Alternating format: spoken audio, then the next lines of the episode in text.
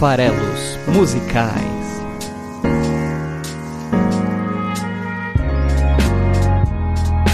Fala aí, você que gosta de música! Estamos aqui nesse período carnavalesco para mais um episódio do nosso podcast musical Os Farelos Musicais aqui do site esfarelado.com.br. A interpretação de uma canção toda semana, toda quinta-feira, aqui no site esfarelado.com e também republicado em forma de vídeo lá no YouTube do Esfarelado. Meu nome é Paulo Farelos e hoje traremos aqui a musa Elza Soares, do alto de seus quase 90 anos, para brilhantar o nosso programa. Vamos fazer uma homenagem ela que é um dos símbolos aí do samba e está sendo homenageada esse ano no, no carnaval. Essa gravação está sendo feita na semana anterior ao carnaval, então eu ainda não sei como foi a, a apresentação da Mocidade Independente de Padre Miguel com a homenagem a Elza Soares, que foi feita, na verdade agora já foi feita quando você estiver ouvindo, né? Que será no futuro, mas eu não tenho como avaliar como foi. É uma, é uma escola que tem muita ligação com ela, porque ela é nascida no bairro de, de Padre Miguel, lá no Rio de Janeiro, e, e né, é muito bacana que a própria Mocidade Independente, é, através aí do carnavalesco Jacques Vasconcelos, faça essa homenagem com o, o espetáculo samba enredo chamado Elza Deusa Soares. Então, dedico aí ao carnaval, a esse momento especial e a Elza o episódio de hoje. E não é só por conta disso, né? A Elza Soares, como eu disse, completando aí esse ano de 2020, 90 anos. Olha só que vitalidade dessa senhora. No ano passado, 2019, ela lançou no finalzinho do ano, em setembro, um novo álbum chamado Planeta Fome, que tem que ser ouvido, tem que ser conhecido. É um dos melhores álbuns nacionais lançados no ano passado. É realmente fantástico. Já está numa retomada da carreira dela acontecida ali em 2015, uma outra espécie de emprestando a voz dela para para falar um pouco mais sobre negritude, sobre é, o papel da mulher na sociedade, sobre as mazelas brasileiras, algo que eu vou falar daqui a pouco da biografia dela, ela conhece de perto e muito bem. Então, é, Planeta Fome, álbum do ano passado, tá nas plataformas de streaming, tentem ouvir, vale muito a pena. É de lá que eu tô trazendo essa regravação do Gonzaguinha, que é a música de hoje aqui dos Faleros Musicais, a canção Pequena Memória para um Tempo Sem Memória, uma canção que fala de memória e ao mesmo tempo é tão atual, né? É o 34 álbum Planeta Fome da carreira da Elsa, 34, vejam bem, e, e, ainda com muita vitalidade, com, com, mensagens muito poderosas. E quando eu digo que é um dos melhores álbuns nacionais do ano passado, não é só a minha opinião, né? É também a minha opinião. Mas, por exemplo, o site aí de cultura chamado Metrópolis colocou ela como o melhor, não um dos, né? Mas o melhor, o número um, o topo da lista. É, a revista Veja, o jornal o Globo também elegeram é, Planeta Fome como um dos melhores álbuns do ano passado. Então eu estou bem acompanhado aí nessa avaliação, né? É, são 12 faixas, é, algumas delas são regravações. É, por exemplo, tem duas canções do Gonzaguinha é, nesse álbum e faz todo sentido resgatar certas mensagens nesse momento, é, esse 2019 que deu início aí a, a, uma mudança significativa de representatividade política no Brasil, né? Eu gosto também sempre de destacar as artes, e nesse caso do Planeta Fome, vale a pena você olhar a arte, ela, ela é feita pelo cartunista Laerte, é uma atração à parte, vale bastante a pena dar uma olhada, tá bom?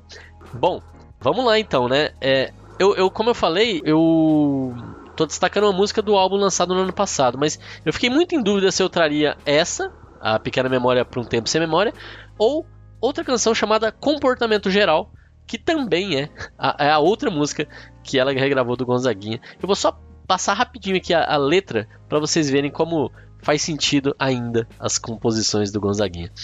É, e na voz da Elsa eles ficaram muito, muito interessantes, né? A voz rouca e, e marcante né, da cantora carioca. Olha só, letra de comportamento geral. Você deve notar que não tem mais tutu e dizer que não está preocupado. Você deve lutar pela chepa da feira e dizer que está recompensado. Você deve estampar sempre um ar de alegria e dizer tudo tem melhorado. Você deve rezar pelo bem do patrão esquecer que está desempregado. São só 11 milhões, né? E aí ah, vem o refrão: Você merece, você merece. Tudo vai bem, tudo legal. Cerveja, samba e amanhã, seu Zé, se acabarem o teu carnaval, vem a pergunta. É, estamos aí na época do carnaval, então me fez aí balançar, né? Eu achei que ia ser bem temático, mas acabei optando pela música que resgata mensagens é, que ora deviam e ora não deviam ser esquecidas, né? É, ainda nessa, nesse álbum de 2019, o Planeta Fome, eu vou explicar até a origem do nome do álbum, tem outra canção que ela, ela tá conversando com a própria trajetória dela nesse álbum, e isso eu acho muito interessante, né? Então, assim, na primeira apresentação que ela fez na carreira, é onde vem a frase que batiza o álbum. Em 2002, ela lançou é, um álbum aclamadíssimo, onde ela cantava que a carne mais barata do mercado é a carne negra, né? E começando já a ter uma mensagem social muito forte. E, e de certa forma, para mostrar que houveram avanços, ainda que estejamos longe da, do que deveria ser, ela resgata essa ideia numa nova canção desse álbum de 2019, 2019 Planeta Fome, que diz: A carne mais barata do mercado não tá mais de graça. O que não valia nada, agora vale uma tonelada. E é muito legal essa música, vale a pena conhecer, vale a pena ouvir. Então fica aí a dica, ouçam Planeta Fome, da Elza Soares, álbum do ano passado. E acompanhem a gente aqui no Esfarelado, né? Então a gente está nas redes sociais, no Twitter com arroba o Esfarelado tudo junto. Vai lá e segue a gente. No Instagram você procura pelo nome do site, esfarelado.com.br e também no Facebook, barra Esfarelado. No YouTube também eu já tinha dito, só reforçando, esfarelado. Segue a gente lá. Inclusive tem promessa, como tinha no ano passado, que vai ter conteúdo diretamente em vídeo esse ano lá no canal. Então já aproveita para seguir desde já. É, agradeço a todos e vamos falar um pouquinho mais sobre a Elza Soares. Não sem antes dizer que, por mais que ela esteja para completar 90 anos, que vitalidade de novo, né? Ela está em turnê e agora vai cantar aqui em São Paulo, para quem é de São Paulo, no dia 14 de março, tá chegando lá na Casa Natura de Música. Garanta seu ingresso, tá bem próximo aí, lá na Casa Natura. É, vale a pena ver o, exatamente o espetáculo do Planeta Fome, tá bom? Vamos lá. Então aqui mergulhando um pouquinho na carreira da, da Elsa, é uma carreira e uma vida. A carreira nem tanto, é, é bem consagrada, né? Mas a vida é uma vida de. Eu tenho certeza que esse desfile da, da mocidade vai ser impressionante, porque a história da vida dela é, é uma história é, impressionante, marcante. Né? Então, como eu já disse, ela nasceu em 1930, né? vai completar aí 90 anos esse ano. É, nasceu em junho, lá na favela da Moça Bonita. Como eu falei, fica no bairro de Padre Miguel. É, o nome de batismo dela é Elza de Conceição. Soares, olha só que coisa louca. Porque aos 11 anos de idade, uma criança, ela se casou com um amigo do pai dela, Lourdes Antônio Soares. E aí, quando ela completou 18, eles regularizaram a situação e ela adotou Soares, né, que acabou se tornando aí o nome artístico. Ela teve um primeiro filho quando ela tinha 12 anos. Eu, eu, não consigo imaginar muito bem como é que era essa sociedade dos anos 30 no Brasil, mas me parece que isso era ok, né? O pai mesmo casou a filha aos 11 e ela teve, foi mãe aos 12. Eles eram muito pobres, então ela chegou a ter oito filhos durante a sua vida, porém os primeiros filhos dela morreram de desnutrição, não chegaram nem a ser batizados. Veja só essa situação. Então, de cara, ela já se torna mãe, mas já tem a experiência de perder filhos nas primeiras gestações. E se existe aquele ditado de que não é natural um pai enterrar um filho, a Elsa contradisse esse ditado é, algumas vezes na vida dela. Ela perdeu mais do que esses dois filhos, eu vou falar um pouco mais sobre isso. Então, uma, uma, uma, vida bastante sofrida, né? uma vida conturbada, né? perdeu a infância, não teve infância, muita pobreza. E aí, quando ela tinha 21 anos, ainda viu seu marido falecer de tuberculose. O, o amigo do pai dela, Lourdes Antônio Soares, morreu.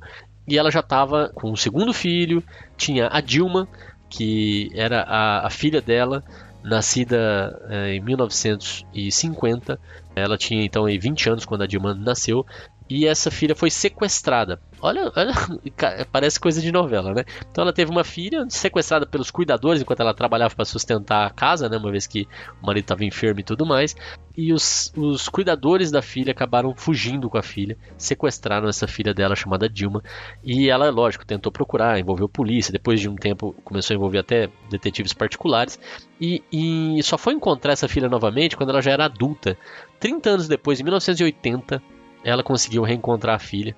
Hoje elas até se aceitam como mãe e filha, né? Mas imagina só também essa perda, né? De, de toda a história de, de criação dessa, dessa filha chamada Dilma que a, a Elsa teve. Ela, lógico, tinha muitas dificuldades, é, né?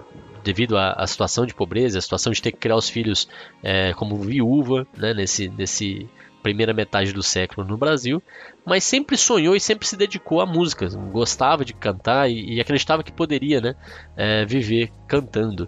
E, e, aí em 53, no ano de 53, ela teve uma oportunidade de participar de um programa na rádio chamado Calouros em Desfile. E esse programa, que era apresentado pelo Ari Barroso, o famoso Ari Barroso, foi onde é, cunhou-se o termo que hoje deu nome ao último álbum, o álbum mais recente da Elza Soares, que é o Planeta Fome. E como foi essa história? Ela ela foi se apresentar e ela, ela acabou vestindo para ficar apresentável a roupa da mãe dela, que era 20 quilos mais pesada do que ela. E para isso, então, ela teve que ajustar muito com vários alfinetes a roupa no corpo dela, né? Pra, e, e, e assim, não, não, não, ficou tão bom. É, e quando ela se apresentou, quando ela entrou, a primeira coisa, a primeira reação do Ari Barroso, que foi super indelicado, foi: Nossa, de que planeta que você veio? Pergunta ele, né? E, e ao, ao vê-la vestida daquela forma, e ela responde: Do mesmo planeta que o senhor. Olha a presença de espírito, né? Eu venho do planeta Fome. E essa resposta do Planeta Fome, depois seguida pela apresentação e pela voz que ela tinha, fizeram com que ele já alçasse ela como a próxima estrela brasileira, o que depois de um tempo um pouco maior acabou mesmo acontecendo. Mas então, essa resposta do mesmo planeta que o senhor vem, do planeta Fome, é o que está sendo resgatado, como eu falei, ela está conversando um pouco com a própria trajetória dela. Né? Então, essa foi a primeira apresentação dela, mas só lá em 1960 que começou a ser viável realmente ela viver só da música. Ela continuou participando de concursos radiofônicos, ainda era uma era do rádio no Brasil, muito, muito forte. Um dos prêmios de um dos concursos dava um trabalho na rádio para fazer regravações de, de, canções famosas da época, novas versões. É, depois ela teve espaço também na TV, e aí ela conseguiu gravar os seus primeiros trabalhos, né? Então ela conseguiu ter ali, é, em 1960 exatamente, é a gravação já dos seus dois primeiros álbuns. O primeiro chamado Se Acaso Você Chegasse e o segundo Bossa Negra. Foi justamente no, no trabalho de divulgação desse segundo álbum, Bossa Negra, que ela foi representar o Brasil nos espetáculos de abertura da Copa do Mundo de 62 no Chile, que acabou sendo super marcante para a vida pessoal da Elsa. Ela estava lá a trabalho, mas lá ela acabou conhecendo, por exemplo, o músico americano Louis Armstrong e também conhecendo o jogador de futebol que nos levou ao bicampeonato exatamente em 62 no Chile, Garrincha, que era casado, mas que se encantou por Elsa e vice-versa e começaram ali a ter uma relação amorosa, uma relação extraconjugal da parte dele, que acabou se tornando depois um, divórcio, é, um namoro e um casamento. Né? Então, Elsa e Garrincha, essa figura marcante do, do histórico popular brasileiro, se casaram. Começou em 62 e eles se casaram alguns anos depois. Como eu falei, a vida dela é, é, é lógico, ela continua daí já se firmando na, na carreira de, de, artista, gravando novos LPs. Como eu disse, em 2019 já chegamos ao 34. Eu não vou dar aqui a lista de todos os, os álbuns da Elsa, mas é, é importante mencionar agora como a presença do Garrincha na vida dela também afetou o fato principalmente do alcoolismo do Garrincha afetou bastante e teve outros impactos pessoais na trajetória dela, né? Por exemplo, em 69, num acidente de carro, com ele dirigindo bêbado, marca muito a Elsa porque esse acidente acaba por matar a mãe dela, né, a sogra do Garrincha, justamente nesse acidente. Mas não estava só a mãe no carro, ela também estava, o, o, o, Garrincha era quem estava dirigindo, tinha a filha dela também no carro, também se machucou, então isso teve um impacto muito grande. Durante o período da ditadura, houve perseguição a artistas, eles preferiram se autoexilar na Itália, moraram um tempo lá e voltaram ao Brasil mais para o final da década de 70, mas o alcoolismo deles só se agravando, a situação piorando e eles acabaram por é, se divorciar em 82. É, tiveram um filho, que foi o Manuel Francisco, também conhecido como Garrinchinha, e o, o, o, jogador, o pai do Garrinchinha, o Garrincha, morreu em 83 por cirrose hepática. O que é curioso, como eu falei da história lá da, da, do ditado de, de não é natural um pai enterrar um filho, é que esse filho dela com o Garrincha faleceu pouco tempo depois, em 86, devido a um novo acidente de carro. Acidente de carro mata muito. E para completar, um outro filho da Elsa, chamado Gilson, morreu também em 2015 devido a complicações de uma infecção urinária. Então, mais um filho que ela teve que enterrar. Essa sequência toda de tragédias, né, que marcam a vida dela, acho que lógico ajudam a formar muito quem ela é e a artista que ela se tornou. Então é, é um pouco curioso até que com tanta coisa a dizer, com, com tanta coisa a marcar, mas é, ela muito mais uma voz do que é, um intérprete, né, do que uma compositora, é, mas ela começou a, aos poucos a criar parcerias que também conseguiam traduzir um pouco o que ela sentia, o que ela pensava, e isso começou a se materializar na década de 2000 principalmente. Ela foi eleita pela rádio BBC a principal cantora brasileira do milênio isso na virada do século, né? na virada do milênio. É, né? Então, no ano 2000, foi eleita a principal cantora brasileira. Ela entrou, por exemplo, na revista Rolling Stone brasileira, a versão brasileira da revista, a elegeu como uma das 100 maiores vozes da MPB de todos os tempos. Então, ela teve todo o seu reconhecimento, mas, como eu disse, é, foi a partir ali dos anos 2000 que artisticamente ela começou também ter uma voz própria, uma representação própria nas suas canções. Em 2002 ela lança o álbum, é, já até citei antes, um trecho de uma das canções de lá, que é resgatado aqui, a questão da, da carne negra e o preço que ela tem. O álbum de 2002 dela chamado Do Coxis ao Pescoço, que ah, inclusive foi indicado ao Grammy de melhor álbum de MPB do ano, Grammy Latino. É, é um álbum que tem participação do Caetano Veloso, do Chico Buarque, do Jorge Benjor e de certa forma relança a, a carreira da Elsa, dá uma nova roupagem, uma nova voz para ela. É, em 2007 teve Jogos Pan-Americanos no Brasil, no Rio de Janeiro, terra da Elsa, e ela foi a cantora escolhida para cantar o hino nacional na abertura do evento. É, ela teve a sua vida retratada em um filme é, da cineasta Elizabeth Martins Campos. O filme se chama My Name Is Now, Elza Soares. E o filme aí ficou no circuito alternativo, não ganhou. É, no, no, circuito comercial acabou é, não, não tendo grande espaço, mas no circuito alternativo e de festivais teve uma boa performance. Em 2015, olha só que curioso, 2015 a Elsa já ali nos seus 85 anos lança A Mulher do Fim do Mundo, é, é um álbum marcante na carreira dela, marca o seu primeiro álbum que só tinha composições inéditas. É isso que eu estava dizendo, que ela começa aí de fato, culmina em 2015 no seu álbum, primeiro álbum de inéditas. Ela passa a ser uma voz de novas ideias, não é só uma, alguém que interpreta canções que já haviam sido lançadas, que já haviam sido compostas pra, com outras vozes em mente ou por outras pessoas. E isso é marcante. E esse álbum de 2015 confere a ela o Grammy Latino de melhor álbum de MPB de 2015. Ela ganha esse prêmio. É, em 2018 ela dá uma continuidade nessa parceria com os compositores que acompanharam em A Mulher do Fim do Mundo, é, lançando Deus é Mulher, que também é indicado ao Grammy Latino.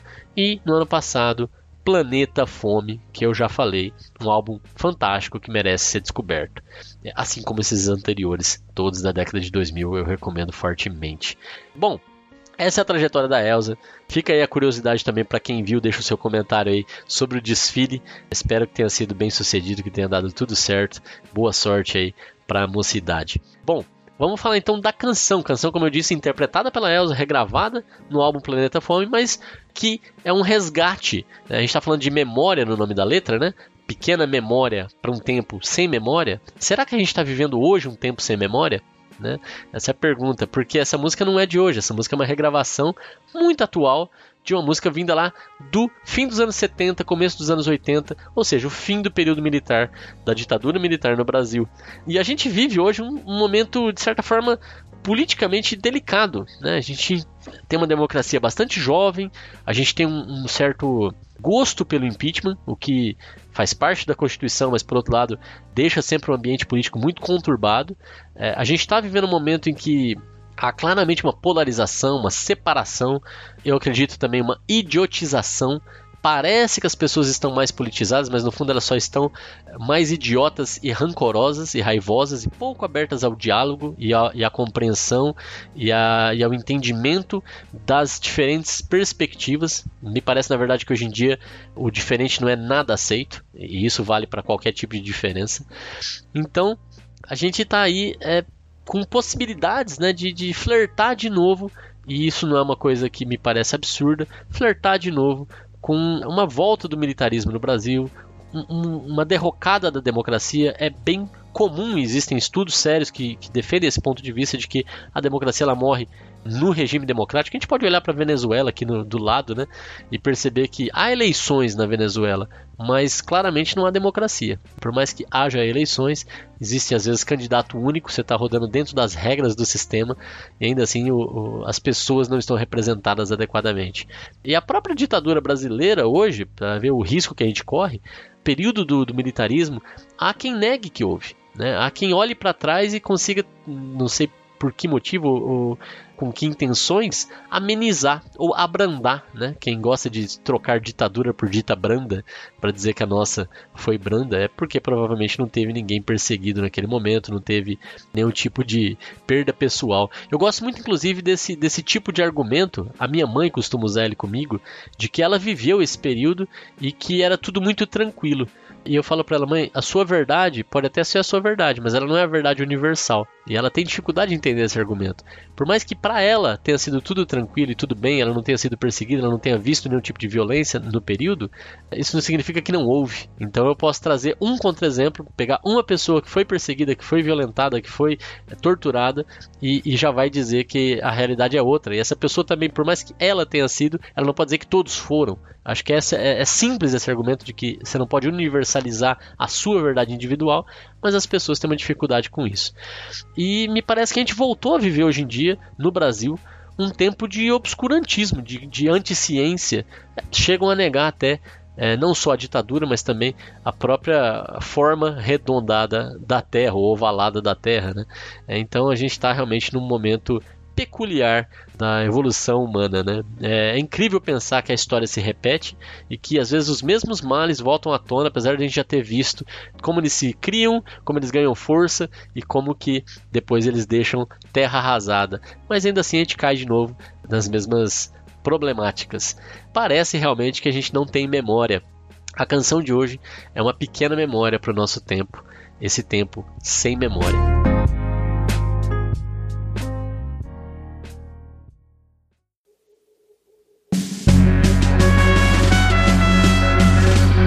Canção já começa justamente se colocando dessa forma. A canção começa com três versos é, que fogem um pouco até da estrutura. A música, inclusive, em termos de instrumental, lembra até uma música de velório, uma música de, de, de despedida, né? É, eu acho que isso faz sentido temático. Na versão da Elsa, tá, Klebs? Inclusive é para usar a versão, obviamente, do Planeta Fome. Se vocês quiserem ouvir a versão original do Gonzaguinha, inclusive tem algumas versões ao vivo dessa canção com o Gonzaguinha performando em shows no YouTube, você consegue encontrar, vale a pena dar uma conferida. Mas aqui eu tô falando da versão do álbum Planeta Fome, que já abre com a Elsa cantando os três primeiros versos. Isso dura só 18 segundos e estabelece bem essa primeira mensagem sobre a gente ter um defeito muito grave que nos mata, que é o defeito de lutar pelos nossos direitos. E que que esse defeito de lutar pelos nossos direitos, é lógico que tem uma grande ironia aí, né? Lutar pelos seus direitos nem sequer é um defeito, né? então é uma, um verso bastante irônico, mas isso é, é algo que acontece, né, em determinados momentos. A gente tem que lutar, a gente tem que se posicionar, a gente tem que acreditar em alguma coisa, a gente tem que buscar essas coisas que a gente acredita. E isso pode eventualmente tirar vidas. E quando isso acontece, quando as vidas são tiradas pela luta pelos direitos, às vezes as pessoas que se beneficiam dessa luta, as pessoas que vivem um tempo posterior ao tempo das lutas, que estão ali desfrutando das conquistas dessas lutas, se esquecem de que essas lutas foram necessárias, se esquecem de que é preciso sim lutar e de que teve gente que lutou para a gente ter o que a gente tem hoje. E aí a gente, ao se esquecer, a gente percebe que a gente vive num mundo sem memória. Então, os três primeiros versos dizem: Memória de um tempo onde lutar por seu direito é um defeito que mata. São só 18 segundos, mas é bastante forte. É um efeito aí de quem luta, né? E quem luta e é morto por isso. Então, esse lutarmos pelo que é nosso, né? Causa repressão, causa ataque, causa percepções de que a vítima pode ser a culpada, né? É, isso é bem comum no mundo de, hoje em dia, por exemplo, com relação a, as histórias. Até teve recentemente um caso de um Uber que assediou uma criança e, tem, e ele se defendeu dizendo que ela estava vestida de uma determinada forma, né? Que é a culpa é da vítima, né? É uma coisa comum. Então, ela lutar pelo direito dela de se vestir como ela quiser e de não ser assediada por isso é um defeito que podia até ter matado, né? Nesse caso não, ainda bem. Mas é esse efeito né, que causa esse machismo histórico da nossa sociedade, o racismo histórico da nossa sociedade, hoje em dia ainda mais ressaltado o fanatismo religioso da nossa sociedade, esse conservadorismo religioso que carrega um conceito de família muito particular e que não aceita nenhum tipo de amor é, que não seja o, o, bíblico, digamos assim, né? Apesar de todas as evidências de que esse conservadorismo só nos atrasa.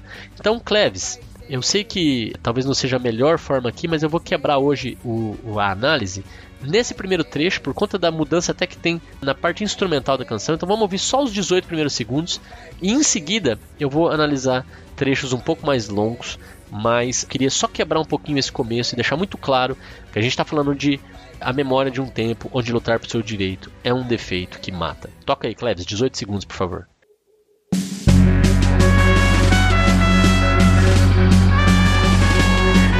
Memória de um tempo onde lutar por seu direito é um defeito que mata. Em seguida a essa introdução, a Elsa já mergulha na questão mesmo de relatar as coisas que são esquecidas. Então, ela vai dizer uma série de coisas aqui. Ela vai cantar, por exemplo, os versos. São tantas lutas inglórias, são histórias que a história qualquer dia contará. De obscuros personagens, as passagens, as coragens, são sementes espalhadas nesse chão, de juvenais e de raimundos, tantos Júlios de Santana, nessa crença, num enorme coração dos humilhados e ofendidos, explorados e oprimidos que tentaram encontrar a solução. Percebe aí, né, toda a sequência. Esse trecho todo começa dizendo das lutas inglórias, das histórias que a história qualquer dia vai contar, que é a esperança de que esse presente que tanto maltrata vai ser um dia revisto no futuro e que o amanhã vai ser melhor do que o hoje. Mas se fosse assim, se ele tivesse certo nessa análise, será que a gente precisaria resgatar décadas depois a mensagem dessa canção? E pior, ver ela soar tão original como ela soa, tão escrita para os dias de hoje como ela parece ser. Os versos seguintes, né, os obscuros personagens, as passagens, as coragens, sementes espalhadas, contam um pouco a história que a canção espera ver um dia reconhecida esses personagens obscuros esperam ser resgatados, né? Então, as histórias dessas pessoas, as passagens dessas pessoas, as coragens dessas pessoas, são aquelas dos personagens mundanos, dos personagens que não são representados pela história oficial com H maiúsculo, mas são personagens importantes, cheios de coragem, de luta. São esses que são as sementes que ficam espalhadas para um dia tornaram-se troncos fortes, árvores frondosas, aqueles que fazem diferença, aqueles que suportam toda uma, uma nova população que vem por aí, toda uma nova geração que vem por aí. E ele vai nomear aqui usando nomes de gente simples, nomes sem pompa, para dizer justamente que são os anônimos, né? Usando nomes para dizer dos anônimos, de Juvenais, de Raimundos, de tantos Júlios de Santana nessa crença, nesse enorme coração. São legítimos representantes do nosso povo, gente como a gente, unidos na crença que é a esperança, que é um grande coração chamado povo brasileiro. Quem é esse coração chamado povo brasileiro? Esse enorme coração? Os humilhados, ofendidos, explorados, oprimidos, que tentam encontrar uma solução. É a luta desses excluídos, desses humilhados, desses oprimidos, de todas as minorias, de todos os perseguidos, todos os desfavorecidos, daqueles que não têm nada ou que têm muito pouco, mas que não se rendem nem aceitam o sistema como ele é e que buscam por uma solução, por algum tipo de alternativa. É a memória desses que a gente quer resgatar, é a memória desses que a gente quer preservar. Então, vamos ouvir aí, Klebs, esses trechos todos que são. Se você quiser até começar de novo do começo, mas deixar tocar agora até por volta de 1 minuto e 5 segundos. Eu sei que, inclusive, a, a, a Elsa canta que tentaram encontrar a solução e em seguida a letra continua, tá? Eu, eu tô fazendo uma pausa aqui, uma, uma quebra, porque eu quero falar da, do trecho seguinte separadamente. Mas vamos ouvir aí até por volta de 1 minuto e 5 segundos, por favor, Klebs. São tantas lutas inglórias, São histórias que a história qualquer dia contará. De obscuros personagens, as passagens, as coragens são sementes espalhadas nesse chão.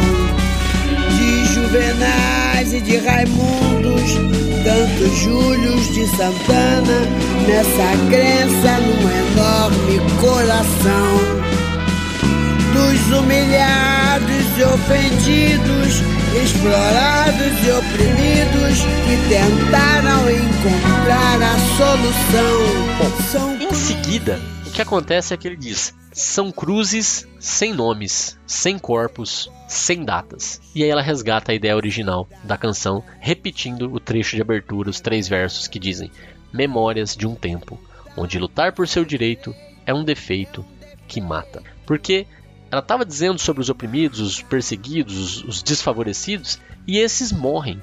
A maior parte das vezes morrem anônimos. Ou então são mortos, é, que é, o, nesse caso da perseguição, o mais comum.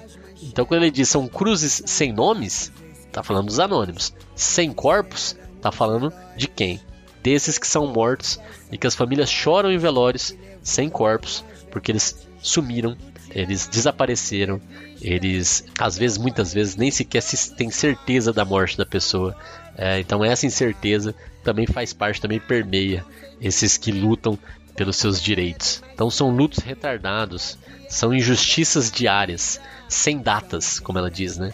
É, sem eu saber exatamente quando foi, quando que eu perdi aquela, aquela pessoa querida que estava lutando por seus direitos, que tinha esse defeito que mata. Então é um trecho bem forte esse. São cruzes sem nomes, sem corpos, sem datas. E dá pra gente ouvir de novo o trechinho final e aí esse trecho com o resgate da proposta da canção de servir como memória para essas pessoas. Toca aí, Cleves, até 1 minuto e 30 segundos, por favor. São cruzes sem nomes, sem corpos, sem datas, memória de um tempo onde lutar por seu direito é um defeito que mata. Bom, em seguida, já caminhando aí pro fim da canção, a mensagem é: Tantos são os homens por debaixo das manchetes, são braços esquecidos que fizeram os heróis, são forças, são suores que levantam as vedetes do teatro de revistas que é o país de todos nós. É uma estrutura aí de quatro versos, é, rima no 1, 3 e no 2, 4, né? Então manchete vedete, herói nós, é, heróis nós. E, e aqui está falando justamente que para cada notícia que você vê, as manchetes, são tantas vidas implicadas, tantos homens, tantos braços, tantos esforços, tantos suores que fazem os heróis. Né? Então tem essa ideia de que tem as pessoas que aparecem nas manchetes e tem todo mundo que está em volta que faz aquilo acontecer. É, muitas vezes os heróis são poupados pela representação que eles têm, porque quando eles não são poupados eles viram mártires e aí é ainda pior. Mas os anônimos nem sempre são poupados e muitas vezes são esquecidos. E tem tantas pessoas impactadas ou que participam com a sua força de trabalho, né, com os braços dos versos ali de cima, para que um ou outro possa ser reconhecido que seja o herói. Mas aqui a mensagem que eu extraio é que é muito o coletivo e o individual, a representação das duas coisas. Às vezes a gente precisa de um símbolo, que é o individual, mas é muito o coletivo que faz com que as coisas aconteçam, as transformações sejam possíveis. Não adianta existirem eleitos se apenas eles são valorizados, mas não aqueles que permitem que eles possam ter seu brilho. Então, representatividade é algo muito importante. Os versos seguintes dizem: são vozes que negaram liberdade concedida, pois ela é bem mais sangue, é que ela é bem mais vida. E aqui é interessante esse trecho, porque ele traz a ideia de você negar a liberdade concedida. Então não é que você não quer liberdade, mas você não quer uma liberdade que seja concedida, que seja dada por alguém, porque parece que então você não é livre, você depende de alguém te dar a liberdade, você depende de alguém te libertar. E isso tem uma ideia aí de escravidão por trás. Essas vozes elas negam essa liberdade concedida, porque a liberdade concedida, como eu disse, delega a outro é, definir se eu posso ou não tê-la. E essa é bem mais sangue, é bem mais vida. A liberdade que eu tô atrás, a minha voz de liberdade de verdade. E a letra continua dizendo: São vidas que alimentam o nosso fogo da esperança. É o grito da batalha. Quem espera sempre alcança. E aqui é interessante perceber, porque essa mesma, esse mesmo verso, quem espera sempre alcança, pode ser realmente otimista, como está dito e cantado no, no, Planeta Fome, pode ser pessimista também. O Gonzaguinha, numa das apresentações, diz: quem espera nunca alcança. Depende do momento que você está vivendo, você pode transformar o otimismo no pessimismo nesse trecho. São vidas que alimentam o nosso fogo da esperança. É o grito da batalha, e quem espera nunca alcança. É, seria até um pouco condizente com os esquecimentos que a gente estava dizendo. E um último comentário, ali em cima, na, na, na, nos versos das manchetes e das vedetes, ele cita o teatro de revistas. Que, lógico, nos faz pensar mesmo em uma revista, até porque ele cita Manchete antes, Manchete nos anos 80 era uma revista relevante, mas aqui eu acho que ao falar de teatro de revista, ele pode também estar tá falando sobre revistas policiais. Né? O fato de você estar tá sendo revistado por alguém, sendo analisado por alguém para ver se você não está portando algo ou fazendo algo ilícito.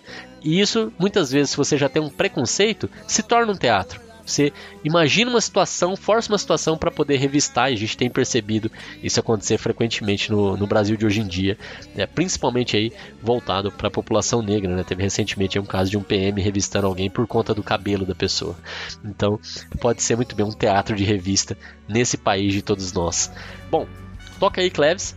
Até 2 minutos e 20, por favor. E tantos são os homens por debaixo das manchetes. São braços esquecidos que fizeram os heróis. São forças, são suores que levantam as vedetes do teatro de revistas que é o país de todos nós. São vozes que negaram liberdade concedida, pois ela é bem mais sangue, é que ela é bem mais vida. São vidas que alimentam nosso fogo da esperança. É o grito da batalha, quem espera sempre alcança. E, quando e agora, a canção caminha aí para o seu final. Vem uma espécie aí de celebração, já que a gente passou o tempo todo aqui fazendo esse resgate, chega um momento em que a gente está pronto para celebrar. E a canção diz: E quando o sol nascer, é que eu quero ver quem se lembrará.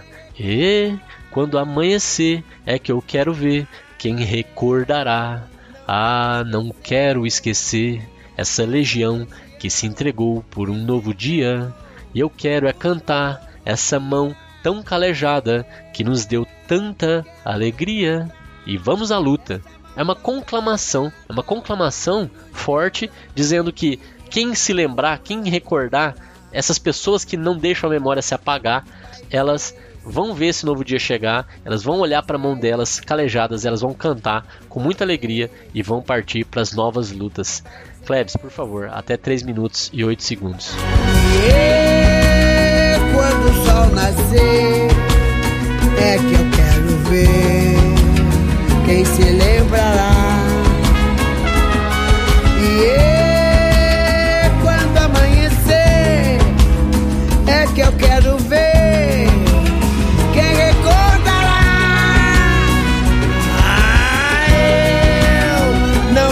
Esquecer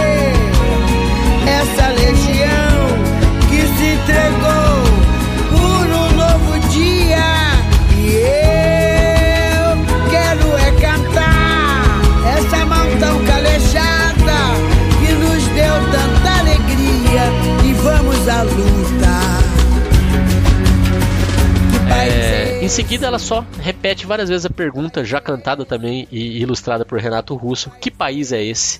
A canção é para garantir a memória, então a gente lembra, a gente vibra, mas a gente se pergunta: em que país vivemos? Né? E no próprio álbum Planeta Fome tem a resposta. Não deixa de ouvir a canção Brasis dentro do álbum Planeta Fome que responde um pouco dessa pergunta: que país é esse? É isso, a gente se vê na semana que vem mais uma canção interpretada aqui nos Farelos Musicais. Um forte abraço e até lá!